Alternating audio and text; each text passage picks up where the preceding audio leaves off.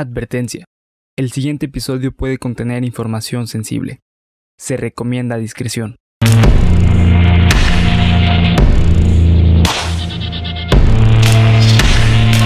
Cuéntamelo de nuevo. Estás escuchando, cuéntamelo de nuevo, parte de Geek Supremos para Facebook y Spotify. Y el día de hoy no hay como tal un tema, sino que tenemos una sección especial para un invitado especial, que seguramente ya lo estarán viendo a cámara.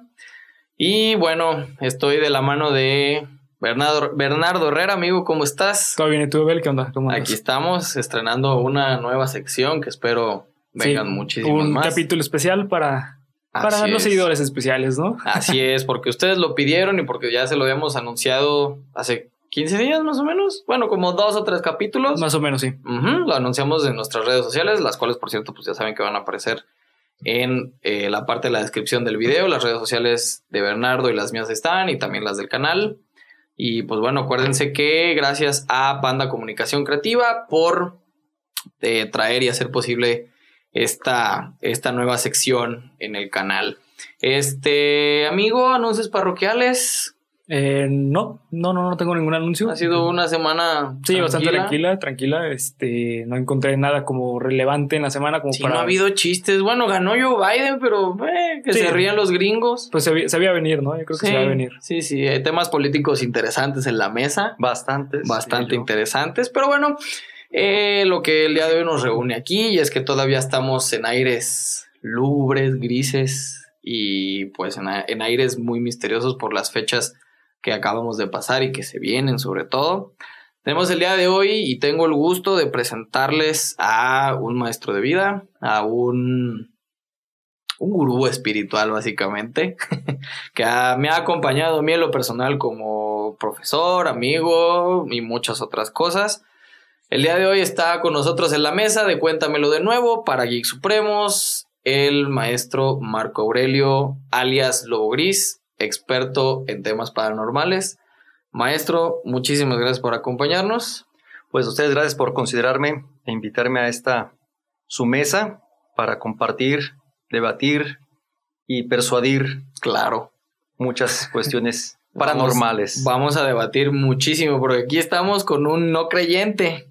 Aquí estamos con un no creyente. Eh, y eso es bueno, ¿eh? Claro, También. claro, claro. Estamos con un medio escéptico creyente y estamos con un practicante que ya profundizaremos un poco sobre a qué se dedica. Así Pero es. bueno, este, sin más por el momento, los dejo con la entrevista que le vamos a hacer al profe.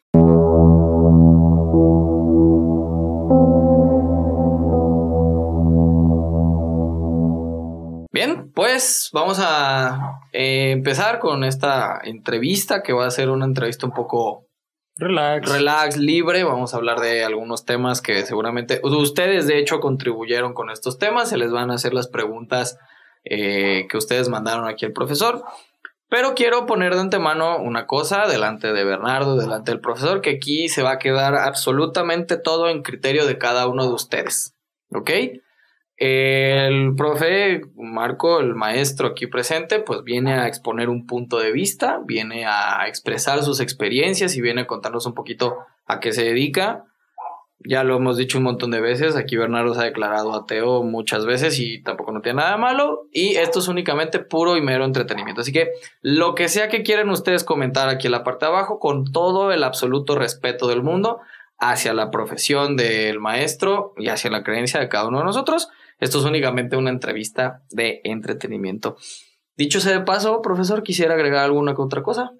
Pues no, creo que cada cabeza es un mundo, cada quien tiene su criterio, no se trata de convencer a nadie, eh, pero eso no significa que no exista algo, Exactamente. nada más. Así de sencillo. Perfecto.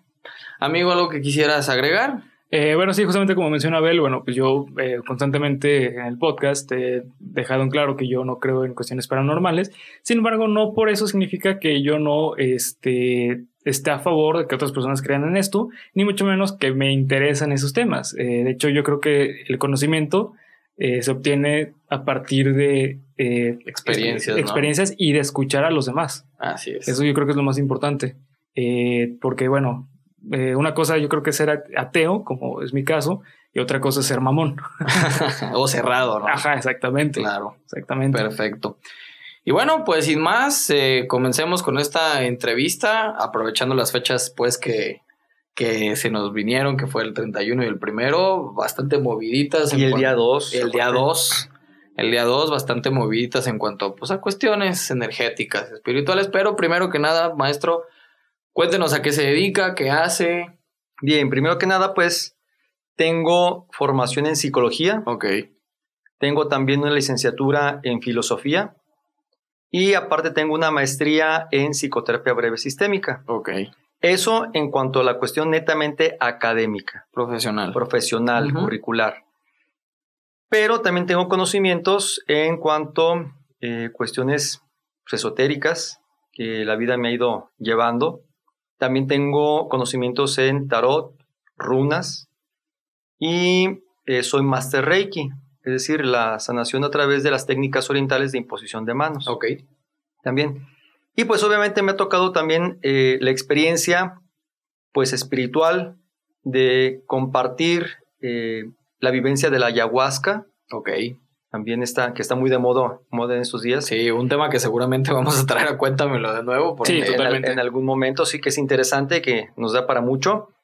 Y obviamente pues todo este eh, caminar dentro de lo eh, esotérico, lo paranormal, también pues des- desde el punto de vista investigativo, Claro. que me he puesto yo a, a entretenerme con, con todo eso, porque hay muchos mitos, muchos tabúes, eh, muchos mucha prejuicios, ignorancia, ¿no? mucha ignorancia, exactamente, eh, porque dice la gente que, bueno, eh, no sé, que está muy de moda, eh, ah, es que tocar el tarot o consultar el tarot es cuestión diablo. demoníaca, Sí. ¿sí? No, El famoso pánico satánico que Ajá, alguna vez lo platicamos aquí en el, Así en es. el canal. y que el que busca pues demonios hasta en su sopa los va a encontrar, Claro, sí. El que los quiere encontrar, hasta en la sopa los va a encontrar.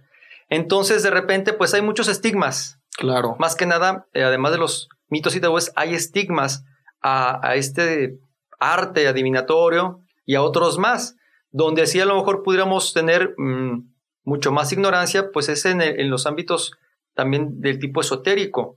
¿Por qué? Porque el- mucha gente dice, no, es que el Escuchar la palabra esotérico ya, Ya- conlleva un ya punto conlleva así, negativo. Así es, y- e incluso decir, ay, no, no, cruz, cruz, ¿verdad? Porque nos han dicho este, las, reli- las religiones institucionales que, que esto no debe de ser, porque pues solamente Dios, Solo hay un Dios y una Biblia, ¿no? sí, y este, Claro. y, y no es posible que tú puedas eh, a través de esos oráculos eh, ver más allá del De futuro, esas imágenes, de porque, esos... porque serías tú como Dios, estás atentando contra el destino, ¿no?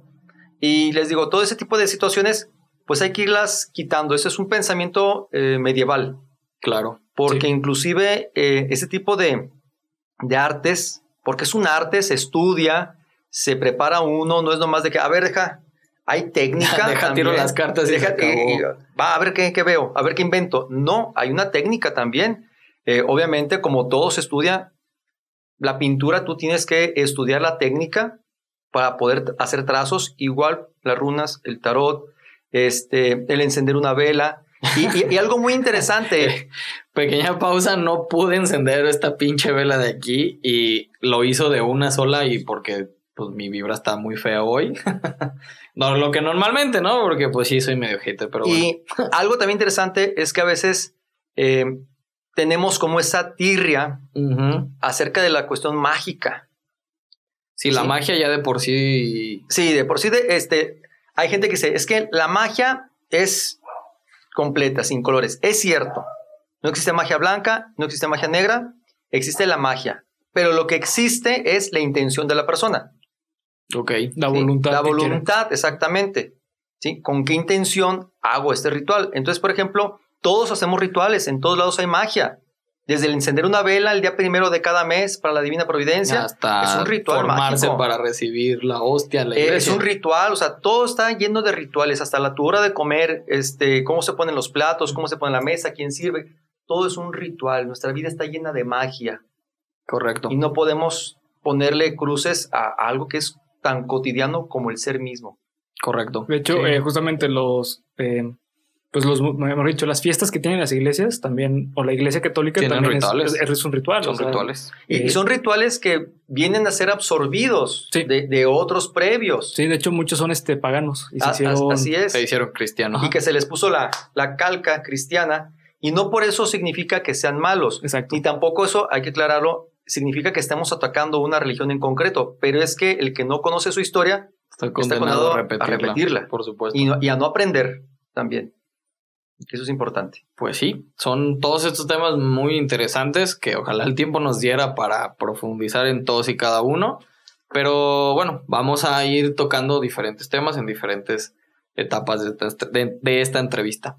Vámonos, como dijo Jack el Destripador, por partes y quisiéramos saber, y bueno, por el público de Cuéntamelo Nuevo, quisiera saber cómo empieza usted en este mundo, cómo es que se da cuenta que tiene estabilidad, que tiene estos talentos, ¿Cómo fue que empezó en esto del esoterismo, el control de la energía y todo este tipo de situaciones? Bien, pues también como diría el leproso, vámonos por partes. Vámonos por partes. Eh, mira, todo empezó en el seno familiar. Ujú. Eh, mi abuelita, pues también tenía ciertas habilidades. Obviamente que en mi infancia, pues no, no nos las hacen saber, porque pues para no prejuiciar o para no, no tendenciar, yo recuerdo eh, que en algún momento a algunas personas iban con mi abuelita, ella había sido enfermera del Hospital Civil Viejo, y alguien le decía, yo recuerdo esas frases, eh, oye, ¿me das una zarandeada? Oh, bueno. Va, ¿A poco hay gente que pide eso? sí, este, pero es que era gente Vaya muy- término médico, ¿no? Sí, er- era gente muy familiar, Sí. conocida de ella, y ya mi abuelita sabía a lo que se referían, se las llevaba al patio, y este, yo ahí voy, yo me acuerdo de chiquillo, siguiendo a mi abuelita, y me detenía mi mamá, no, no, no, ah, porque lo que va a hacer tu abuelita no es para ti. Va. Así quedó. Eh, mi abuelita sabía muchas cosas de esas. Eh, mi abuelita, por ejemplo, soñaba cosas y se hacían realidad. Mi abuelita tenía la habilidad de sentir cuando alguien se iba, cuando alguien moría. Eh, en más de alguna ocasión llegó a decirnos, ah, es que su tanito ya se fue. Y a los dos tres minutos o nos llamaban por teléfono o hablaban, a- este, o tocaban la puerta de la casa, es que ya se murió. Eh, y detalles así, cuando en 1992, yo tendría escasos 14 años, apenas iba a cumplir mis 15, eh, mi abuelita pues se puso enferma, le amputé una pierna por eh, pie diabético, pero yo empezaba a notar en la, mm, en la casa, en la sala de mi casa, me tocaba ir a dormir, que de repente yo veía sombras. Ujú. Y no de la canción, "Ah, sombras, no, esas no. es hombres de amor. Eh, pero de repente yo, yo veía, y lo curioso es que las veía en un punto que caminaban como haciendo guardia. Ay, canijo, ¿verdad? Ujú. Y pues obviamente yo lo que hacía era con mi tres veces poderosa cobijita, La cobija blanca, la, la- ¿no? la- la cobija todopoderosa. Sí, claro. Así, aquí no, Sí, sí. no- no pasas. Sí, porque ningún demonio se atreve a atacar a alguien A- con a- así cobija, es, ¿no? con cobija Exactamente. Haga lo que haga, ¿verdad? Sí, dice, no, pobre cuate, no se puede proteger con algo Sí, mejor. no deja voy sobre ese asustar". cabrón, ¿no? Ah, ya se puso la cobija, Y se, y se puso la del tigre. No, bueno. Es- Sí, esa- sí. La mamalona. Sí, sí, sí, de esas épocas. Entonces, eh, yo le decía a mi abuelita, oye, ¿sabes qué estoy viendo? Y ella me decía, es que tú tienes también la facultad. O sea, esto es hereditario. En, en muchos casos sí se hereda. Y se puede Es por- trabajar. como por clanes. Claro, es lo que decíamos. Ok. Eh, tienen su técnica, se va educando.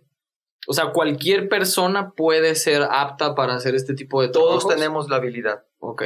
Todos tenemos la habilidad. En su caso fue heredado. Heredado. Nada más que también haciendo aquí un paréntesis, de repente nos han hecho pensar o creer que ese tipo de personas son personas especiales o especialísimas. Ok. No, todos tenemos la facultad, todos en algún momento hemos presentido un peligro, una situación que algo no me cuadra. Sí, el sexto sentido que incluso la propia ciencia eh, explica el- el- la existencia de una glándula Así es. dentro del cerebro. Y que incluso desde, desde también términos científicos, pues nos hace ver que tenemos más de un sexto sentido Claro. también. Pero ¿qué ha, qué ha ido pasando? Pues de repente creemos que la ciencia eh, nos, ha, nos ha resuelto todo y que ese tipo de, de eventualidades sería ahora sí como los X-Men, ¿verdad? Que eres un mutante, pero no. Uno entre el millón. Ajá, no, o sea, todos tenemos ese tipo de, de actividades o simplemente cuando tú llegas a, a, a saludar a alguien y dices, "Ah, es que este me dio como mala vibra, mala espina. Es Ok. el, el, el argot más popular. El presentimiento, ¿no? Ajá, este me dio mala espina, hay algo que no me cuadra, no me cae. Pues es eso. O simplemente todos tenemos la intuición. Claro. Entonces, es cuestión de irla desarrollando. Entonces, cuando en el 92, pues sucede eso, eh, me dicen, pues, ¿tienes la facultad?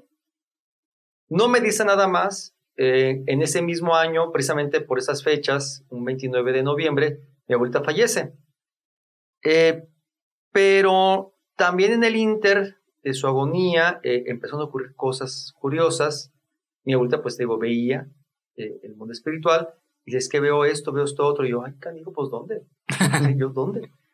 Quítamelo. Este, ¿eh? Quítamelo.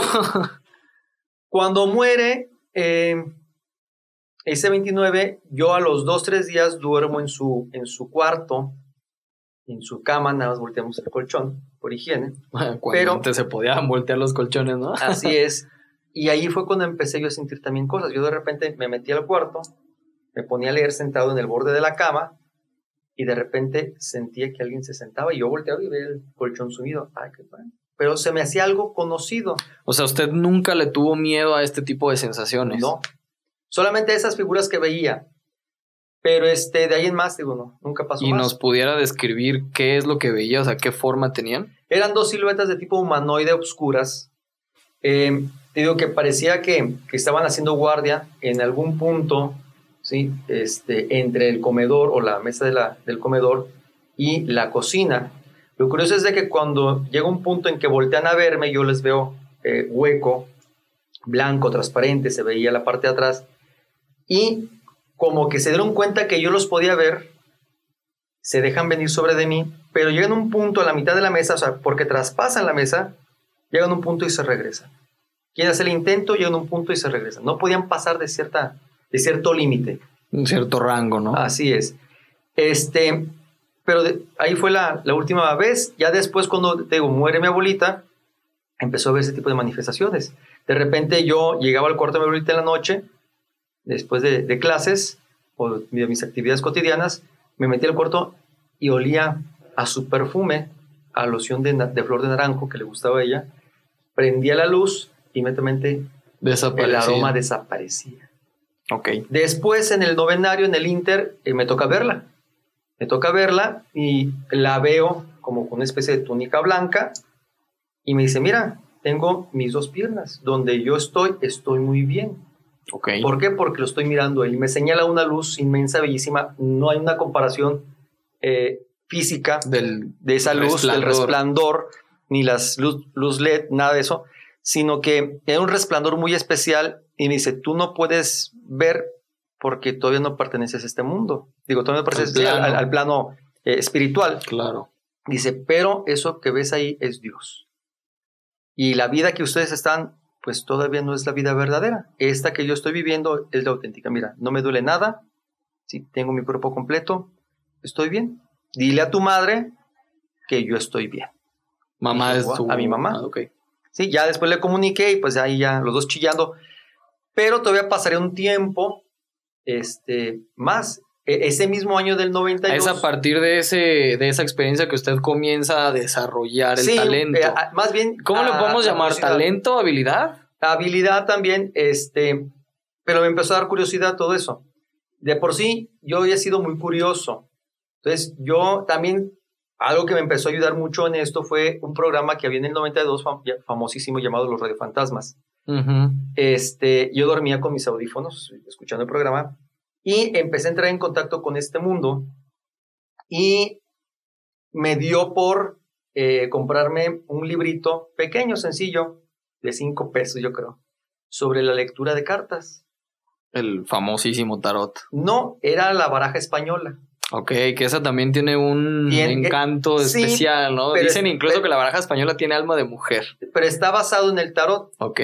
Entonces, Sí, ahí están las espadas, los reyes, Los reyes, las las copas, copas, los los oros. bastos, Sí, claro. tienen eh, arquetipos muy interesantes todas las cartas. Las barajas. Sí, las barajas barajas. tienen arquetipos muy interesantes. sí, este, el original obviamente es el tarot, y del tarot se va, se va a basar, le van a quitar arcanos mayores y algunos miembros de la corte para dejar lo que conocemos como la baraja española, o baraja también gitana.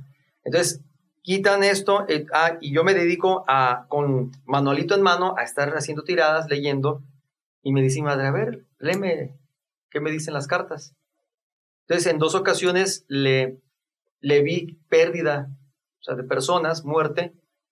Las dos salieron, una fue mi madre, otra fue una, eh, digo, mi abuela, cancelado, ¿verdad? Lo anterior.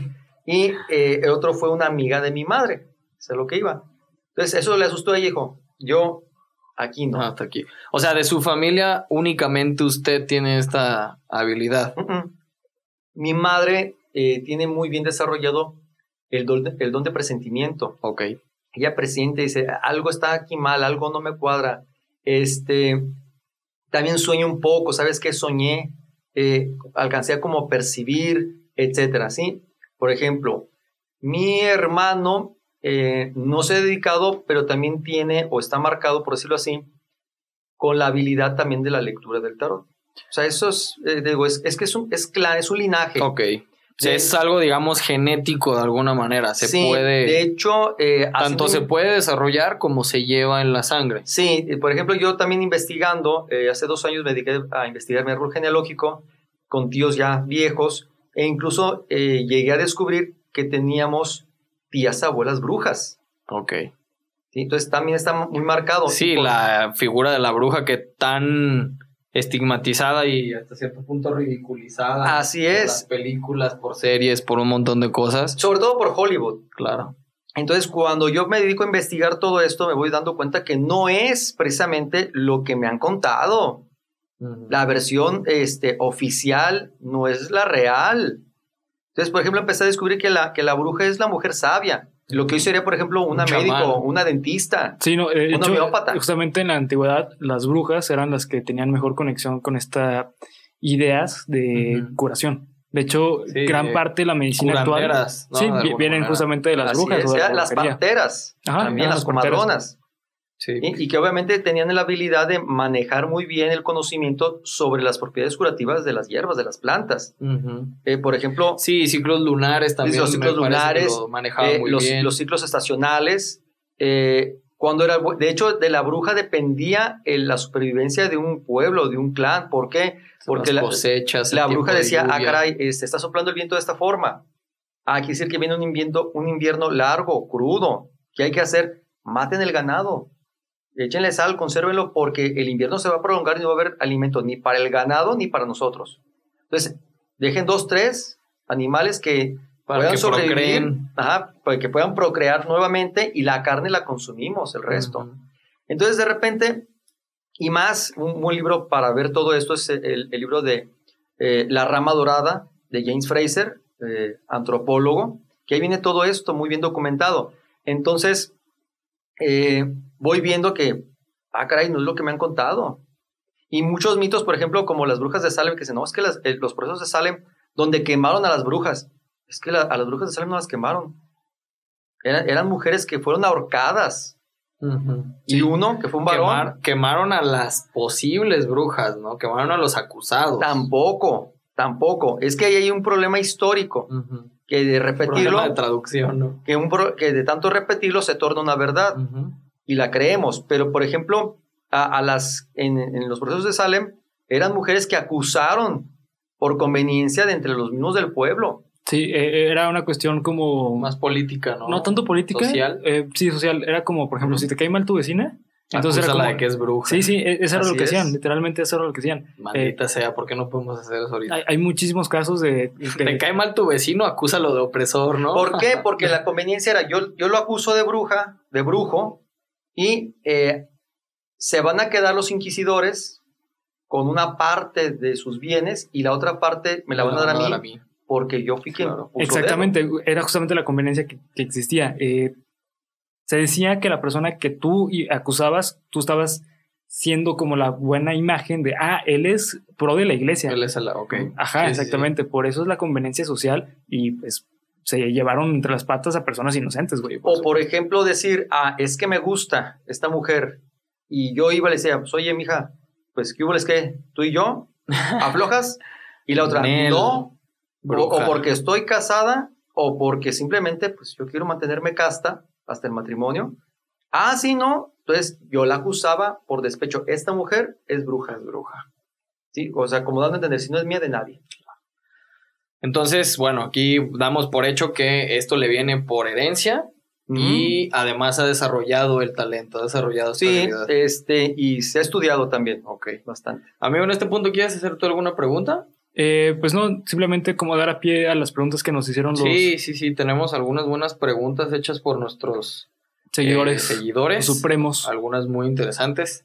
Este, bueno, ya vimos pie a lo que se dedica el profesor, y su, prepara- su preparación y experiencias. La primera pregunta que nos mandaron nuestros amigos fue, ¿cómo un fantasma queda atrapado en un lugar? Que tenemos esta como idea de muchas películas, muchas series, eh, caricaturas, etcétera, de la casa embrujada, del departamento embrujado, del panteón embrujado. Claro. Entonces, sí es pues, una pregunta interesante en cuanto a la psique colectiva, porque como usted lo decía, eh, hay muchas mentiras que dichas mil veces, pues se vuelven verdad. ¿Qué tanto es esto cierto? Y de ser así, pues cómo se da, cómo queda atrapada, digamos, la energía. Depende, depende de lo que haya sucedido con la persona. Por ejemplo, en un departamento, una casa, un lugar donde, por ejemplo, hubo un, un acontecimiento violento, un asesinato, por darte un, un algo. ¿Qué es lo que pasa? Eh, la persona en el momento de, de- del acto violento suelta una carga eh, mental, energética muy grande que se queda plasmada en el lugar. Eh, esa memoria del lugar hace que tome como forma, figura, y que esté como repitiéndose, como atrapada en un bucle. Ahorita que está muy de moda estas, esas palabras de, De bucle, ¿no? ajá, este, con los Avengers y todo eso. Este, se va repitiendo y llega un punto en el que eh, tiene un grado de conciencia, por decirlo así, Sí, porque es energía mental, de los lugares. ¿no? así es, y que va a necesitar de alguien más para sobrevivir. O sea, digamos, es una energía parásito. como un parásito, así es. ¿Y qué es lo que sucede? Pues voy a manifestarme, voy a, voy a, a presentarme, porque con el susto o, o alguna emoción agresiva, suelto, disparo esa energía que yo necesito para sobrevivir. Ahí es cuando entramos también a eso de que es que se me subió el muerto. No, lo que pasa es de que eh, ese ser energético eh, necesita tu energía. Entonces, ¿qué, qué es el popular eh, consejo? Míntale la madre. Pero lo que hacemos es, por él, ¿no? ah, pero lo que hacemos es lanzarle con esa mentada, con esa gro- grosería, lanzarle un chorro de energía. Acordémonos que la palabra es también energía, es movimiento de ondas. Entonces, el otro se alimenta, lo recibe y ya se va. Y va a durar un tiempo sin alimentar. Esa es una. Entonces estamos dando por hecho aquí, amigo, tenemos una premisa. Si existe lo del muerto se me sube. Sí, pero es lo que digo, no necesariamente tiene que ser un alma. Ok. Ok, eh, bueno, yo lo, que había, yo lo que había escuchado es que eh, se ha encontrado eh, por medio de investigaciones neurocientíficas que es una cuestión como, no, no sé exactamente el término, Del sueño. pero que es un también parálisis. no hay que ajá. Así es, porque en la parálisis del sueño tú sientes que tu cuerpo está engarrotado. Aquí lo curioso, inclusive en eh, de épocas medievales, Santo Tomás de Aquino menciona los incubus y sucubus, o sea, como eh, seres espirituales que se alimentan de la energía sexual. ¿sí? Eh, pero quiere decir que ya había un antecedente. Entonces, la parálisis de sueño es una, que también hay que confundirla con el desdoblamiento astral, con este fenómeno del muerto que se sube. Son tres y cada uno tiene como sus síntomas muy particulares. Ahora, desde un cuadro, haríamos un diagnóstico diferencial Exacto. de cada uno, decir, ah, ok, esto es esto, esto es otro, esto otro. Eh, en el caso, por, ej- por ejemplo, eh, del desdoblamiento astral, pues es cuando te ves tú en el cuerpo este, dormido y tú estás acá aparte. Y en el inter, en el momento de, de desdoblarme, siento como también eh, esta parálisis, que el cuerpo se empieza a, a despegar o a flotar para entrar en esta fase. Y, en la, y en el, cuando el muerto se te sube, eh, eres consciente. Estás consciente, puedes abrir los ojos y escuchar incluso una voz, un gruñido, este, ¿Sentirlo? sentirlo o, o recibir hasta un mensaje, ¿por qué no? Que todo depende de interpretaciones, circunstancias. Todo depende de la circunstancia del lugar, este, de, de qué fue lo que se quedó en el, en el cuarto, en la casa, es una. Otra, eh, cuando una persona, por ejemplo, ha sido asesinada o murió y está enterrada en el lugar que está manifestándose para que sea llevada a un lugar apropiado de descanso, el panteón. Entonces ahí pudiéramos incluso... Que también se quedan atrapadas. Esas Así es, y ahí en este caso, por ejemplo, es que está junto con su cuerpo. Ok. Junto con su cuerpo, como cuidando, buscando estar en el lugar adecuado en el lugar hecho propicio para su descanso. Sí, como la gente que, no sé, muere en la carretera o que nunca encuentra sus cuerpos, Ajá, ¿no? Así es. Okay. Esa es una. Y otra también, cuando, por ejemplo, la persona está atada materialmente a un objeto o persona. Eso le iba a preguntar, porque ahorita está comentando por a lo mejor he hechos violentos nada más, un asesinato, a lo mejor algún accidente, pero puede darse la situación de que haya algún deceso, digamos, de manera natural y de todos modos se quede anclada Sí. la persona ahí. Sí, este, cuando hay, por ejemplo, Anclado, atrapado, no sé. ha habido casos de gente que se ha quedado con la preocupación de que qué va a pasar con mis hijos. Ujú. con mi esposa, o que, que toda su vida se dedicó a estar acumulando riqueza, dinero, y dice, no, es que yo, yo, yo no voy a dejar esto, o sea, tanto trabajo que me costó, se los, atan Los famosos apegos. los ¿no? famosos apegos, así es, se atan, ¿sí? o como muchas historias donde dejaron incluso hasta dinero enterrado. Claro. ¿Y por qué? Ahí están cuidándolo. Hicieron ese apego, ese lazo material. Y que hay que romper, o que dicen, necesito que alguien se lo lleve y ya yo deshacerme de, de esta preocupación espiritual. Suele suceder también este tipo de casos. Eh, o a lo mejor también en lugares donde hubo, por ejemplo, carreteras, muertes repentinas, donde la persona no estaba preparada para dejar el cuerpo Claro. y se resiste, porque de algún modo también es un apego, es, es que yo no tenía que morir El apego a la propia vida, ¿no? La al, vida al- al propio cuerpo, exactamente, Exacto. al ritmo de vida, no tengo por qué morir, y aquí, y aquí me voy a quedar hasta que, hasta que alguien me explique, por decirlo de algún modo.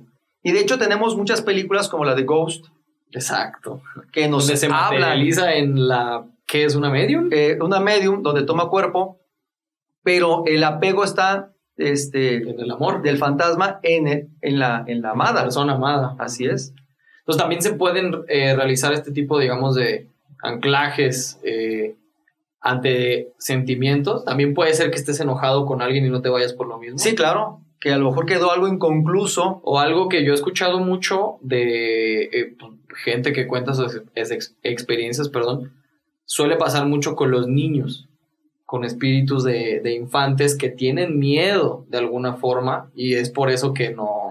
Y es que también tiene que ver mucho aquí el nivel o grado espiritual de evolución.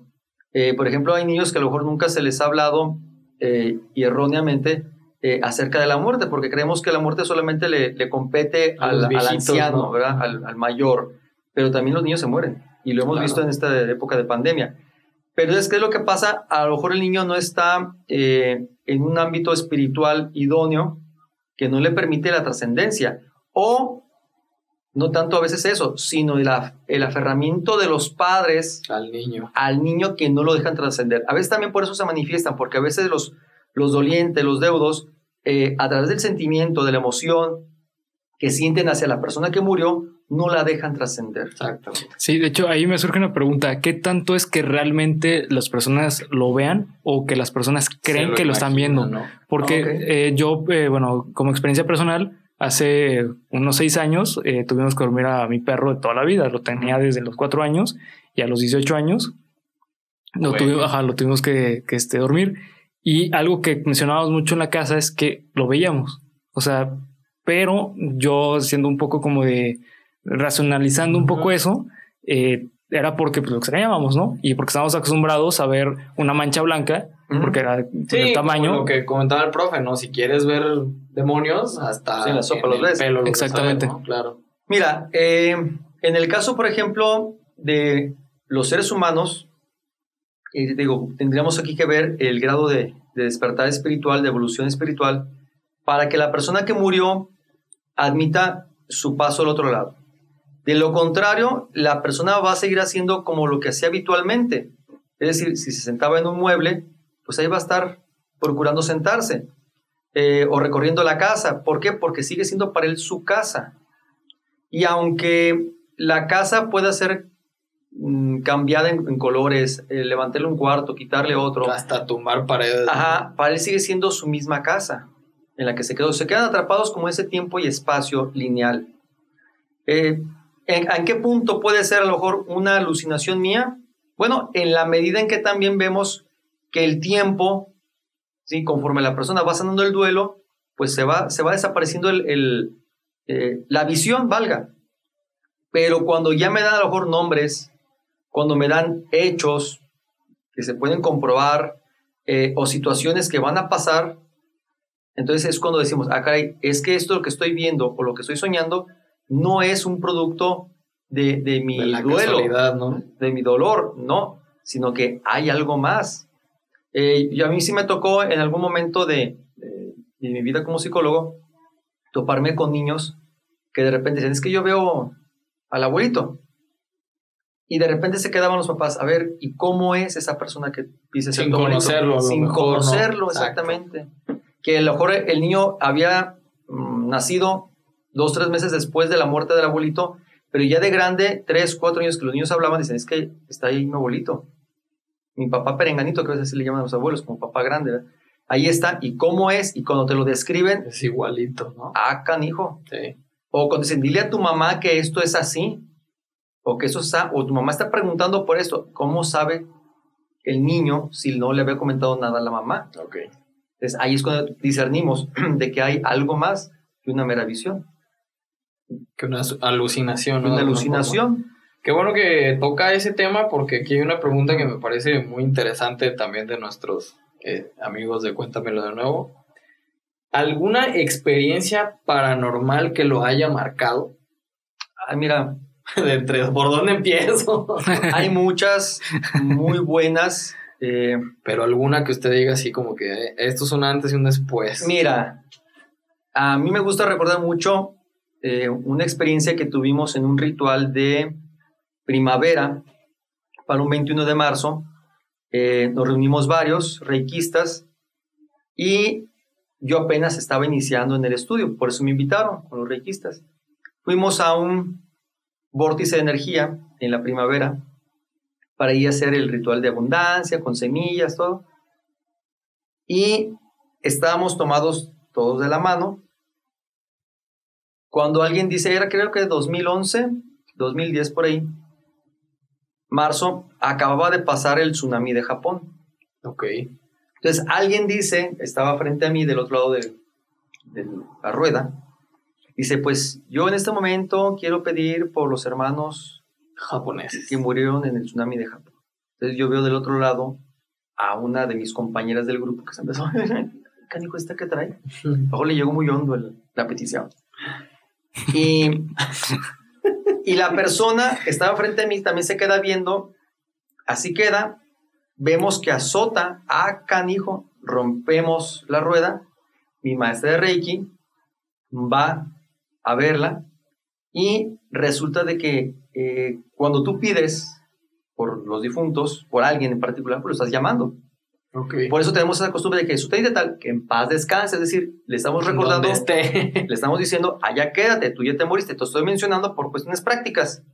Y tenemos esa frase de que en paz descanse, que de Dios goce, que en la gloria esté pero por algo es.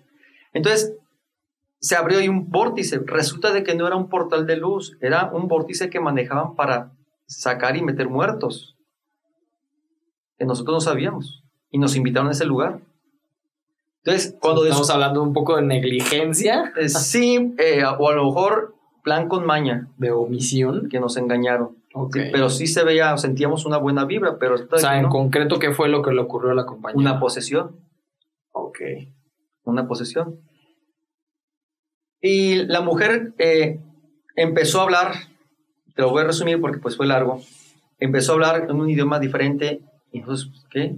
Entonces una señora ya muy avanzada, y entonces ese tipo de cosas le dice, a ver, no, no, no, dime tu nombre.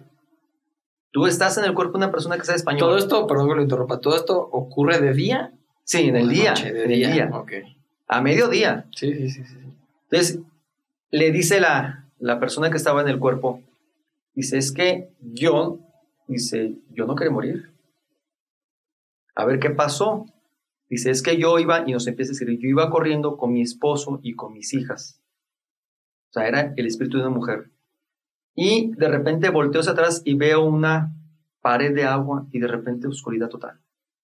Ok. Entonces le dice la viejita, hermana, es que tú ya moriste.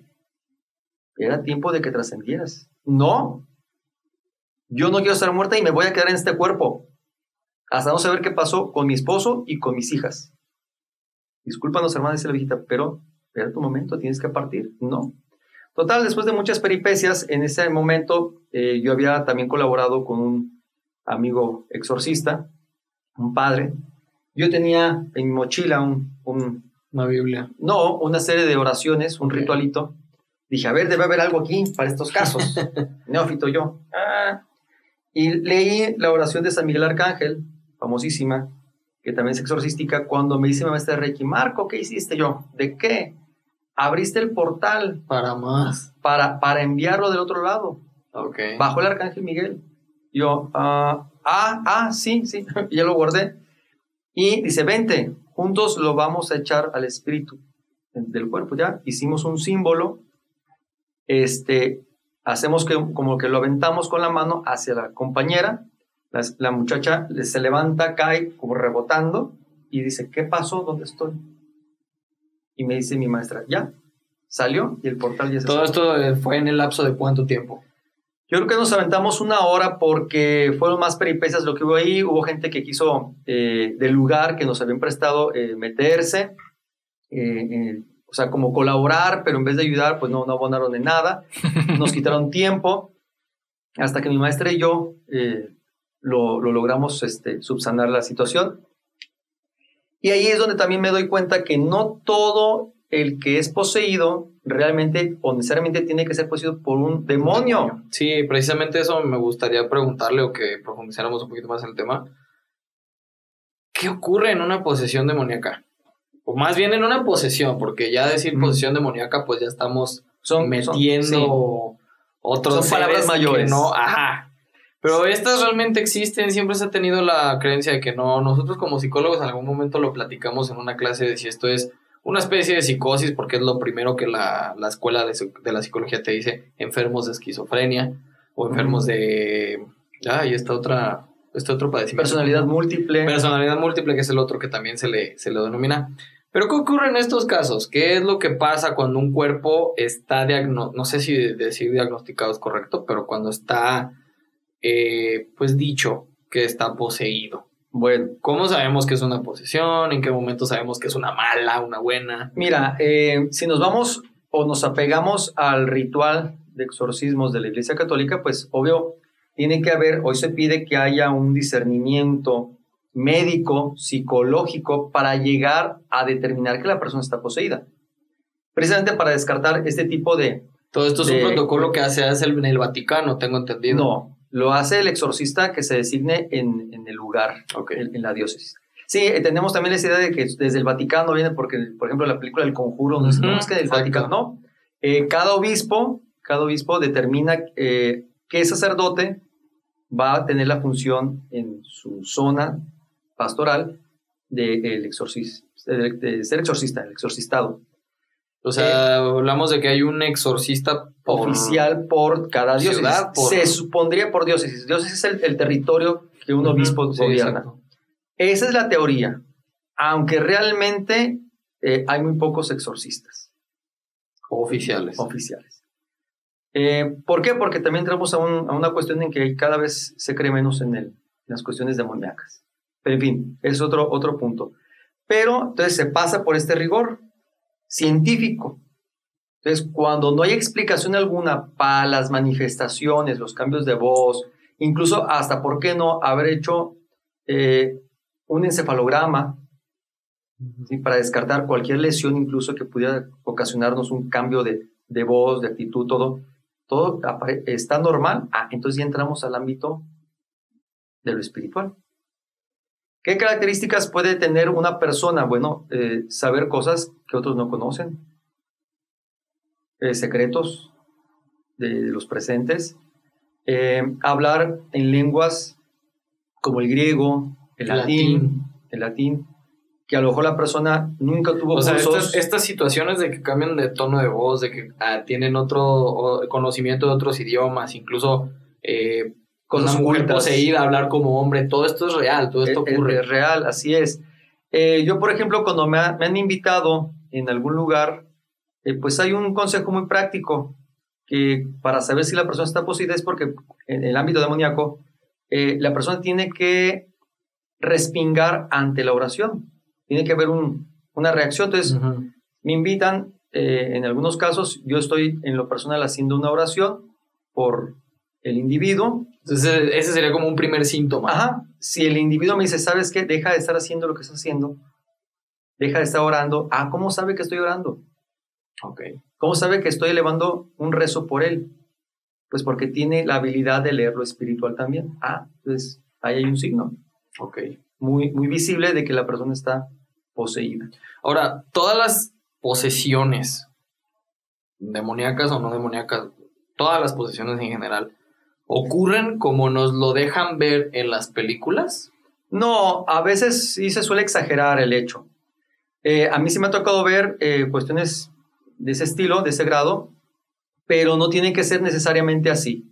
Obviamente una película pues lo que busca es vender. Sí, claro. Exagerar para que pegue, para que sea taquillera. Pero, te digo, no, no, no tiene por qué ser así tan violento, tan grotesco en algunos casos. Eh, a mí sí me ha tocado casos, te digo, de como el que te acabo de narrar, de que no son demonios, son espíritus confundidos, ignorantes o atrasados, que lo que buscan es pues seguir viviendo una vida que ya no llevan, que ya no tienen. Y que a veces puede ser que incluso se tornen violentos. ¿Por qué? Porque es como una persona que está perdida en un país. obligados, ¿no? A salir de donde están. No, o simplemente son personas como perdidas en un país que se ve es que nadie me hace caso. O sea, te estoy diciendo que me ayudes, pero no me entiendes. Ok. Y me veo obligado a hacer esto. pero no necesariamente tiene que ser un demonio. Para que una posición demoníaca suceda, tienen que pasar pues, muchísimas cosas. O sea, esta situación que tenemos también como medio tabú, de que de repente, si juegas a la Ouija, eh, la noche te va a poseer un o le estás abriendo la puerta a un demonio. ¿Qué, qué, qué nos puedes decir sobre eso? ¿Es verdad no? que si tú juegas a la Ouija? Ok. Eh, sí se abren portales. ¿Qué se necesita para que sea una posesión demoníaca? No, pues no te voy a dar la receta porque si no todo el mundo va a estar aquí torciéndose. Sí, aquí no, exacto. Pero eso es cierto, o sea, un consejo que yo doy, o cuando me ha tocado ir a casas donde hay situaciones, manifestaciones muy grandes, eh, es lo primero que pregunto, ¿han jugado Ouija? ¿Han invocado algo, a alguien jugando? Eh, que no. Ah, ok. Sí. Pero la Ouija sí abre portales. Ok. Eh, la gente sabe jugarla, por decirlo Eso es peligroso. Exactamente, porque lo ve como un juego. Pero es como cuando prendes el Xbox, ¿no? Sabes cómo prenderlo, sabes cómo meterle un disco, sabes cómo jugar, pero a lo mejor con la Ouija no todos saben apagarlo. No, no saben apagarlo y aparte no tienen el discernimiento espiritual como para decir, ah, quien me está hablando no es mi mamá, no es mi abuelita, no es mi tía que se, se murió, sino un ser, un espíritu, ¿sí? que está engañándome para cruzar o para tomar mi cuerpo. Eh, y esto, por ejemplo, lo viví la semana pasada en un caso que tuve de, de una niña que me invitaron a la casa, eh, que porque veían cosas, había el sacerdote, todo, y el sacerdote dijo, no, es que tu caso, mija, eh, no, no ya es... Trasciende, ya trasciende mis conocimientos y eh, le había dicho que era una mujer.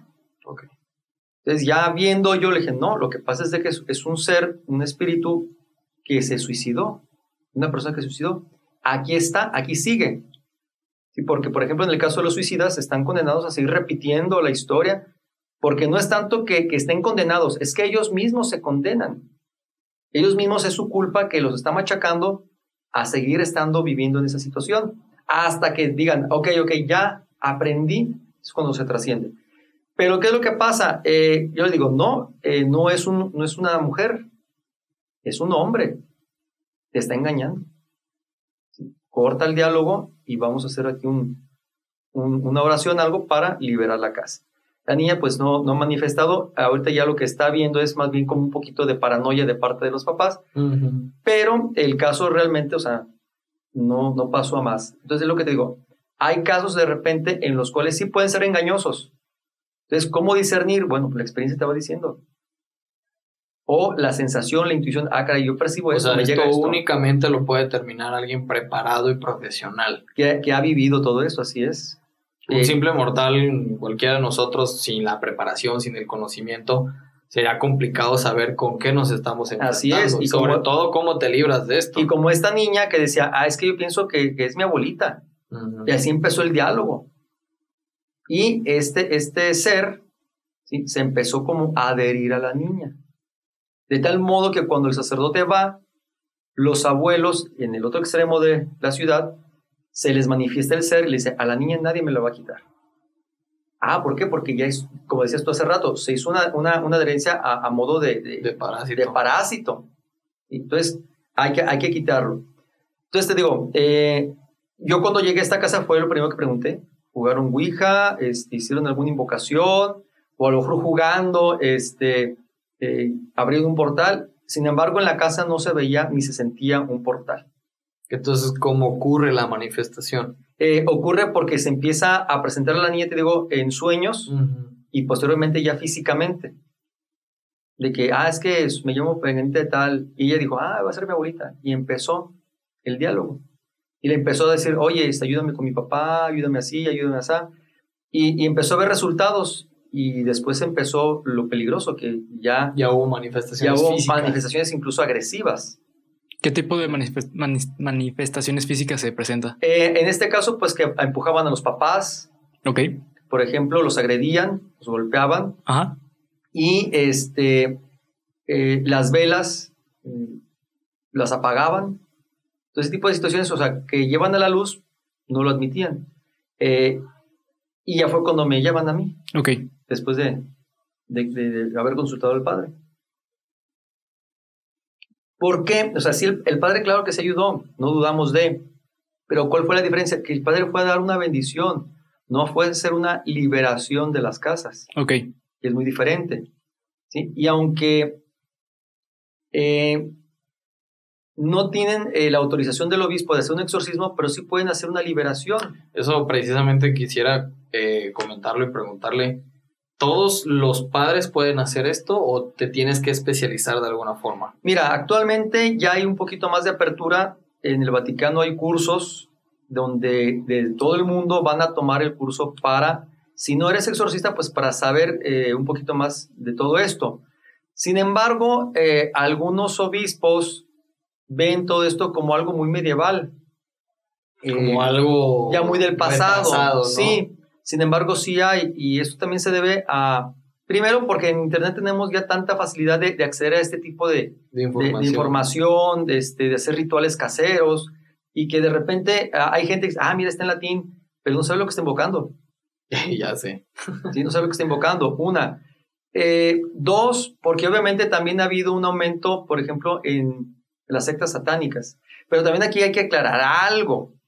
No toda secta satánica se dedica a hacer rituales. Sí, no, de hecho, eh, algo muy interesante de, la- de las sectas satánicas es que eh, algunas están enfocadas eh, simplemente por dar el nombre de Satanás como un contra hacia movimientos religiosos. Ujú. Normalmente estas sectas también este, eh, se centran un poco como en la parte científica, por decirlo de cierta forma, porque tengo entendido que eh, Satanás, en, pues en, en, eh, en la creencia popular religiosa, también eh, se considera como el líder del conocimiento. Por Sí. eso hay, la religión católica, en cierta forma, los- lo, lo veta, porque pues la, la religión Sabes católica... demasiado, ¿no? Exactamente, exactamente. De hecho, por ejemplo, a mí me ha tocado leer la famosa Biblia satánica, creo que en el, en el mandamiento número 11, creo que son 20 mandamientos, no recuerdo. en el número 11, ¿Que ¿Cómo existe una Biblia de eso? ¿No sabías? ¿No? Existe una... O sea, tengo el entendido, y es uno de los grandes misterios del catolicismo medieval, si se puede decir de esa forma, existe una cosa llamada el Codex Gigas, no sé si sea lo mismo, que es el código del diablo de alguna forma, este, igual también espero traer un capítulo pronto de eso, que la leyenda dice que es imposible que se haya escrito ese libro porque la persona que lo escribió, la leyenda dice que lo hizo en un solo día, cuando incluso se han hecho pruebas de carbono 14 a cada una de las páginas y una sola página por el tipo de letra, el tipo de tinta, etcétera, etcétera, te llevaría aproximadamente 25 a 30 días hacer una sola página. Sí, lo que pasa No es que si sea lo mismo. No, lo que pasa es de que son cuestiones también que caemos en el folclore popular. Ante a veces lo inexplicable o para hacerlo más atractivo tenemos que colgarle alguna leyenda de ese estilo. Pero en el caso de la Biblia satánica, hecha por Anton Santon LaVey en 1960, si mal no recuerdo, primer fundador de, de- de De la, la primera secta satánica. satánica en Estados Unidos, eh, pone ahí que era prohibido todo tipo de sacrificio animal o humano. O humano. Obviamente, la, la línea que traen es, haz lo que quieras. Lo que te satisfaga, hazlo. ¿Sí? O sea, no te vamos a prohibir nada como en, en las religiones judio-cristianas. ¿Sí? Tú haz lo que te plazca. Nada más así. Respeta la vida. Entonces, cuando decimos, ah, es que hicieron sacrificios, eran satánicos, eh, pues como en otras cuestiones religiosas, a lo mejor son la línea extremista. También. De hecho, eh, la religión católica tenía sacrificios animales, güey. El cordero de Dios literalmente se refiere a un cordero, un sacrificio. Sí, al, al cordero de, de época judía. Pero eh, te digo, o sea, de repente nos tenemos esos mitos que, ¿por qué llegan a nosotros? Pues gracias a Hollywood, por ejemplo. National Geographic. National Geographic, que- también, o, o, por ejemplo, eh, esta, eh, a ver si no nos metemos en problemas, Badaboom, por ejemplo, que yo he visto que tiene muy mala Saludos a información, todos los Badaboom. Gracias por pegarle en su madre a YouTube. este, tiene muy mala información.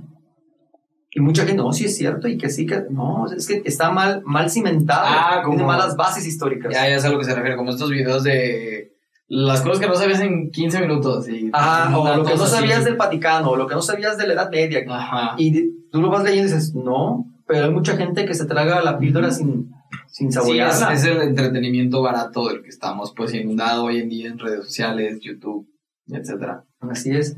Entonces te digo, eh, con todas esas cuestiones, pues hay gente que, pues sí abre la puerta a lo desconocido y no sabe cómo cerrarlas. Pero también no todo el que la juega, por ejemplo, la Ouija va a quedar poseído, no es garantía de. O sea, hay, hay que ver también el, el contexto espiritual, psicológico, Sí, social, claro. cultural, etcétera. Sí, sí. Y me imagino que también el contexto tal cual que se estaba llevando la pues el juego, entre comillas, de la Ouija, ¿no? Es, es interesante esto que pregunta Bernardo. ¿Es un juego? ¿Es un medio? ¿Qué, qué, qué, qué se puede definir que es la Ouija? La Ouija es un medio de comunicación espiritual. Pero no es un juego. pero no es para nada un juego. Que lo quieran tomar como es otra cosa. Pero realmente no se juega. En algún momento de la historia hubo gente que a través de ese tipo de herramientas, pues buscaron ese contacto. Es que de hecho viene, por ejemplo, del siglo XVIII, siglo XIX, ahorita no recuerdo bien, con las famosas mesas parlantes. Las planchettes, ¿no? Ajá. O, o- o las hermanas Fox. Sí, creo que es de, Estados 1800, Unidos. de 1800. ¿sí? Entonces, este, donde se practicaba la mediunidad, se buscaban las formas de entrar en contacto con el mundo espiritual.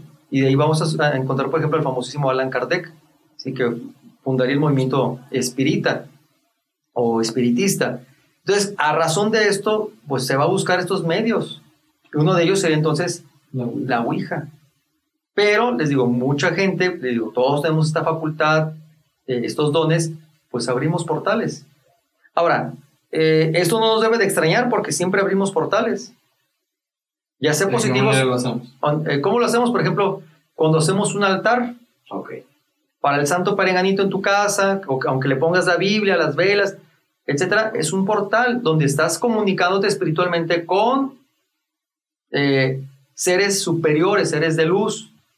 Llámate como quieras, ángeles, santos, este, dioses, Dios, la Virgen, lo que tú quieras. Es un portal de luz. Ok. Sí, Así pero existen portales de luz. ajá, Existen. también portales negativos, Ok. como por ejemplo de repente ¿Qué es un altar de muertos? Pues también es un portal para permitir que nuestros muertos entren a visitar a sus seres queridos. La, nada más que eh, la costumbre nos dice ¿sí? que ya una vez dadas las 12, se apagan las velas, se apaga la luz para que ellos puedan partir. ¿sí? Al hacer eso cerramos el portal. Porque esa es la ceremonia de cierre de Ajá. alguna forma. Así es. Se cierra y ya, se desmonta el altar, se acaba el, el- el portal. Pero siempre estamos abriendo y cerrando portales. Entonces, de esta manera, con todo esto que nos ha estado explicando de portales, formas de comunicarse, etcétera, ¿es posible entablar una comunicación un contacto con personas que han trascendido otro plano? Sí, sí se puede, pero De obviamente... manera consciente. Sí, sí se puede también, eh, pues mucha gente lo ha logrado a través, por ejemplo, de la meditación, Ok. de la meditación, este, que recibe algún mensaje de su ángel de la guarda, o de su espíritu guía, o de su, este, más que ángel de la guarda, a lo mejor de, de su protector también. Eh, tenemos las historias de los chamanes, de los hombres medicina que entraban en contacto, en contacto con este mundo espiritual a través, si tú quieres, de, de técnicas de respiración, lo que le llaman, por ejemplo, o le llaman la, la respiración de fuego, estar haciendo muchas respiraciones, estar hiperventilando para entrar en esos estados alterados de conciencia que nos llevarían a contactar con este mundo etéreo espiritual. Eh, tenemos este, los famosos eh, psicotrópicos o plantas Peyote, maestras, el peyote, ayahuasca, el San Pedrito, los hongos o niños sagrados aquí en México, como lo, como lo hacía María Sabina también. Los O sea, aciditos. Yo para- los conozco como aciditos. para entrar en, en- en- en este estado de conciencia alterado que nos abre la puerta al el mundo espiritual.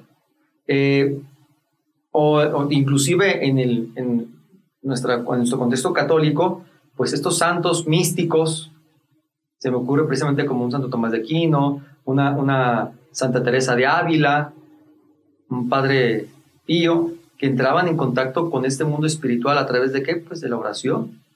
O sea, sí se puede. La Claro madre sí. De Calcuta, ¿no? Que incluso se dice que vio las puertas del infierno y O santos que se envían las puertas del infierno, claro. O sea, sí se puede. O sea, estamos en ese contexto siempre, en- es- estando en contacto. O sea, el mundo espiritual está aquí. Que no lo veamos, que no nos sintonizamos, es diferente. Pero existe, siempre. coincido. Amigo, ¿alguna pregunta que quieras hacer en este punto? Te noto callado, No, es que justamente, justamente como les mencionaba al inicio, justamente como mencionaba al, inicio del capítulo, pues como yo no soy este, Muy creyente. ah, muy creyente, eh, me estoy dedicando a escuchar, porque justamente como les mencionaba, el escuchar es el conocimiento. Eh, pero sí, eh, me, mm, sí me surgieron unas cuantas preguntas en cuanto a mm, cómo se puede obtener esta habilidad eh, para poder comprender, por ejemplo, en, un juego de, de Ouija, cómo se puede llegar a entender si es un espíritu eh, real o un, bueno, no, no sé si espíritu real, sino un espíritu que El espíritu que dice ser quien Ajá, exactamente, exactamente. Ok, a ver si te entendí. Entonces, tú preguntas cómo saber si el espíritu que dice ser, por ejemplo, tu abuelita, es tu abuelita. exactamente. Ok, eso no lo vas a saber tú. Ok, ¿Por qué? Porque precisamente, eh, como platicamos, si no hay, si no conoces, por ejemplo, o reconoces la energía, no lo vas a ver. Cuando a mí me decían, es que se me presentó alguien y reconocí en su energía que era pendiente de tal, pues, ¿cómo? Sí, yo no entendía eso. El tiempo te va marcando. ¿Por qué? Porque cuando alguien se manifiesta, algún ser querido, algo, sientes esa, valga la redundancia, esa sensación dentro de ti que dices, ay, canijo, esto ya lo había sentido con alguien. ¿Quién es? Como los cosas del zodiaco, es que siento la, El cosmos. el cosmos, exactamente. El ki. El ki, dices, ¿esto qué estoy sintiendo? ¿Quién es? Es Atena, ¿verdad? Este, Eh, y te llega y lo identificas. Es que se siente como cuando estaba mi abuelita, Ujú. sí, muy apapachadora la energía, muy querendona. Incluso se puede Wow. manifestar de forma física, ¿no? Olores. Olores, exactamente. Eh, por ejemplo, eh, una ocasión, eh, para un 10 de mayo precisamente, mi madre, estando yo en la sala leyendo, me grita, Marco, ven. Pero gritó de tal forma que se cayó. Voy corriendo y, este, y me dice, entra, entra al, al- al lavadero. Ahí mi mamá le ponía sus velas a mi abuelita y hay un pequeño altarcito este, en la pared. Y yo llego y, fíjate bien, observa, ¿qué huele? Huele dije, a flor de naranjo. Y había como una pequeña bruma. Y dice mi madre, es que al llegar yo, ¿sí? estaba pensando en mi madre, de repente en el, en el lavadero, en el material, ya ves que es de granito, dice, se hace un chispazo, sale el humo y empieza a oler A flor. a flor de naranjo. Yo, es que está muy fuerte. ¿Qué es? Dije, mi abuelita. O sea, la única manera, digamos, de reconocer que la otra entidad, o no sé cómo llamarlo, ser, eh, bueno, entidad, porque me imagino que Sí. ser es algo material, ¿no? Así es. Este, Pero también pues, digamos que es un ser, porque si nos vamos a a a la esencia de la filosofía, todo lo que existe es un ser. todo, exacto. Pero lo que no sabemos es si existe o no todavía. En fin, el nombre que le queramos. Sí, que le quieres poner. ajá. Sí, sí, sí. Eh, la única manera de nosotros saber que, la, que hemos contactado con la otra persona es a través de manifestaciones que nos recuerden. O sin- sintiendo, vibrando la energía, Ok. Y eso también es una reconociéndola. habilidad que se puede, Se puede ir se puede adquiriendo. se puede ir desarrollando, así es. Porque, por ejemplo, nosotros podemos, y le digo, todo lo tenemos, todo lo hemos pasado, que entras a un- algún lugar y dices, ay, canijo, aquí se, la- se siente denso. Mm. A esa densidad que, que tú mencionas, o vibra, es la energía que está en el lugar. Que dice, no, mejor vámonos. ¿Sí? Porque hay algo, esa energía tú la reconoces. Entonces, es igual, cuando alguien está eh, orando, por decirlo así, y se manifiesta algún ser de luz, entonces, este, por ejemplo, el, el que tú hagas oración y de repente digas, ay, canijo, estoy sintiendo algo que me llena y que incluso hasta te hace llorar, ¿qué es esto? Ah, es alguna, alguna presencia, Mm. quizá que te respondió tu oración o que se manifestó. ¿sí? Pero tú estás reconociendo a través de esto que te está haciendo sentir. Entonces, igual, eh, si tú no sabes o no tienes esta habilidad desarrollada, pues tú puedes creer que lo que está en la Ouija, pues es lo que te dice que es. Tu abuelita, la Y es ahí tía. donde ya se vuelve peligroso. Ahí es donde empieza a entablar ese diálogo que después no te la vas a acabar. Yo por eso digo, si no sabes, ¿para qué? ¿Usted ha usado alguna vez la Ouija? Cuando estuve en la prepa, eh, como dos o tres veces, lo curioso es que a mí la Ouija nunca me quiso. O sea, Sí, o sea, hay una yo- especie como de... Sí, y ya un poco más grande, ya hace varios años, Lo repelió. sí, me, me hizo fuchi. y eh, después un amigo mío me dijo, no, no, es que, que también allí son mitos, ¿verdad? Es que una Ouija de cristal es más poderosa. No, Ouija es Ouija, no importa el material. De hecho, lo puedes hacer con papel, güey. Ajá. Entonces, Sí, me- como la de Stranger Things, ¿no? Que está bastante curiosa, que son con las... Es un tipo de Ouija, Ajá. ¿no? Que son con las Luces. luces de Navidad. Sí, Así sí. es, porque es energía, de ahí está hablando de la energía. Entonces, eh, ella me invitó, la usé, a mí nunca me respondió. Otros dicen, no, sí, responde, a mí nunca me ha respondido. Sí, yo he recibido eh, comunicación por, por otros medios. A veces estando este, tranquilamente, me ha pasado en una ocasión que yo estaba trabajando en mi casa, en, un- en la casa de mi mamá, en un cuarto que está al fondo, tenía yo una perrita tipo French, y de estar escribiendo en la computadora trabajando, la perrita empezó junto a mí, empezó a gruñir. Entonces me asomo y veo como que algo se oculta. Dije, "Y, alguien se metió a la casa. Me meto, obviamente con, con un objeto, con un bat, ¿sí? A ver qué es lo que hacía y la perra pues gruñendo. Llego a la sala, no veo nada, pero yo escucho. Protege tu casa. Prende la luz. Obviamente entendí que la luz no era esta, era una, una vela, vela. prendo un cirio, ¿sí? A oración y empiezo a, a esparcir agua bendita por toda la casa. ¿Qué sería? A lo mejor alguna entidad que por ahí andaba de paso, ¿sí? Y era necesario elevar la vibración del lugar a través de una vela, a través de la oración, a través de, de echar a- algo que me simbolice el bien, Claro. que, es, que será el agua bendita, el cirio, todo eso. Entonces, eh, digo, sí, allí es cuando uno va identificando, se va enseñando. Ya para, pues, para ir cerrando con esta entrevista que creo que ha sido bastante buena en cuanto a lo que hemos recibido y en cuanto a lo que hemos preguntado, sí me gustaría saber como cuál fue, digamos, eh, lo que Abraham, Abraham Maslow nos ha, nos ha dicho en la literatura, cuál ha sido como su experiencia cumbre donde llega al punto en el que dice yo me tengo que dedicar a esto. Eh, pues yo creo que te digo, eh, debió haber sido precisamente la cuestión de la experiencia con mi abuelita. Pero obviamente las experiencias que se han ido viniendo, que tú dices, es que esto es lo mío. Que, por ejemplo, el, el cuando estoy dando Reiki y que le digo a la gente, es que mira, tú traes esto o te vi esto, y la gente dice, sí, sí es cierto. Pequeño paréntesis cultural para la gente que no lo sepa. ¿Qué es el Reiki? Así muy rápido. El Reiki es una técnica de sanación oriental por imposición de manos.